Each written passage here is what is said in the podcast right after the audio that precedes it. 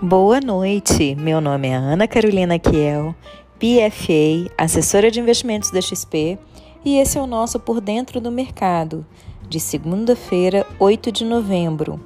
Uma pausa no fim do dia para se inteirar das notícias que compõem o mercado financeiro.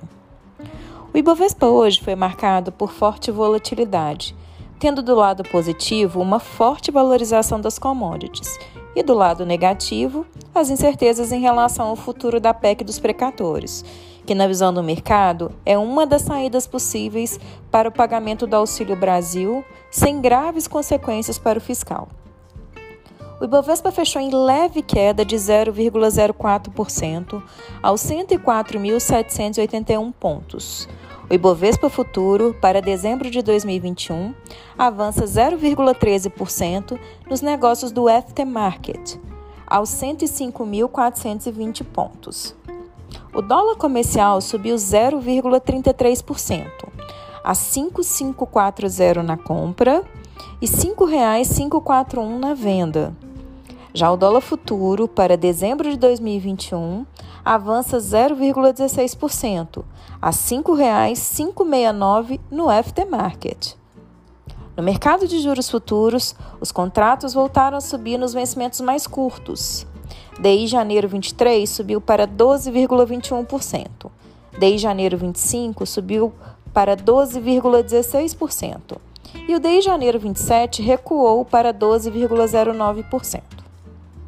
As bolsas em Nova York tiveram ganhos moderados, mesmo assim renovaram máximas históricas. O Dow Jones fechou em alta de 0,29%. O S&P 500 teve ganhos de 0,09% e Nasdaq subiu 0,07%. Essa onda positiva vem de encontro aos resultados do mercado de trabalho americano, que de forma consistente supera as expectativas. Além disso, foi aprovado no Congresso o pacote de infraestrutura de mais de um trilhão de dólares, repercutindo inclusive por aqui, em empresas de commodities como a Vale Gerdau, ligadas à área de desenvolvimento e infraestrutura.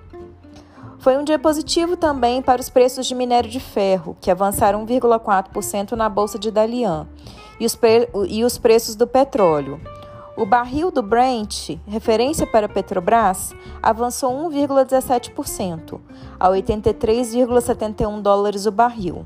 E o WTI fechou em alta de 1,24%, a 82,28 dólares o barril.